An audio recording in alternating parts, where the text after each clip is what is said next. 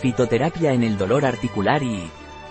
Arpagofito. El Arpagophytum procumbens es muy utilizado por sus propiedades analgésicas y antiinflamatorias, antioxidantes y condroprotectoras y las principales indicaciones son artrosis, dolor articular, osteoartritis, dolor lumbar. Arpagofito en la farmacopea europea, la droga, Arpagophytirradix, viene definida como raíces secundarias tuberosas cortadas y desecadas de Arpagophytum procumbens DCI, o Arpagophytum degne. Debe tiene como mínimo el 1,2% de arpagósido referido a droga seca. La farmacopea también habla de extracto seco de arpagósido referido a droga seca. La farmacopea también habla de extracto seco de arpagofito. Este debe tener como mínimo 1,5% de arpagósidos. El extracto seco se prepara en agua o solución hidroalcohólica.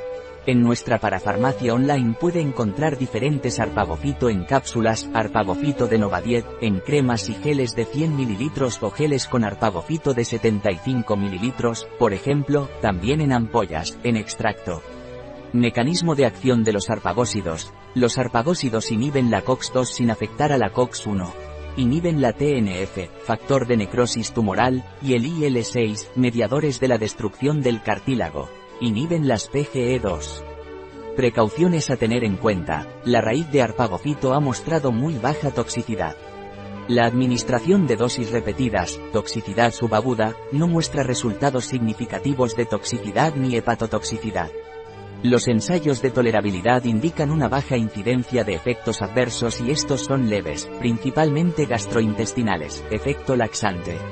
No obstante debe utilizarse el arpagofito con precaución en caso de úlcera gástrica o duodenal, embarazo, lactancia y en obstrucción de conductos biliares.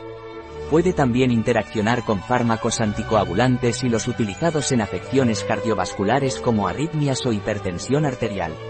Un artículo de Catalina Vidal Ramírez, farmacéutica, gerente en bio-pharma.es. La información presentada en este artículo de ninguna manera sustituye el asesoramiento de un médico. Cualquier mención en este artículo de un producto, no representa el respaldo de ODS, Objetivos de Desarrollo Sostenible, a ese producto.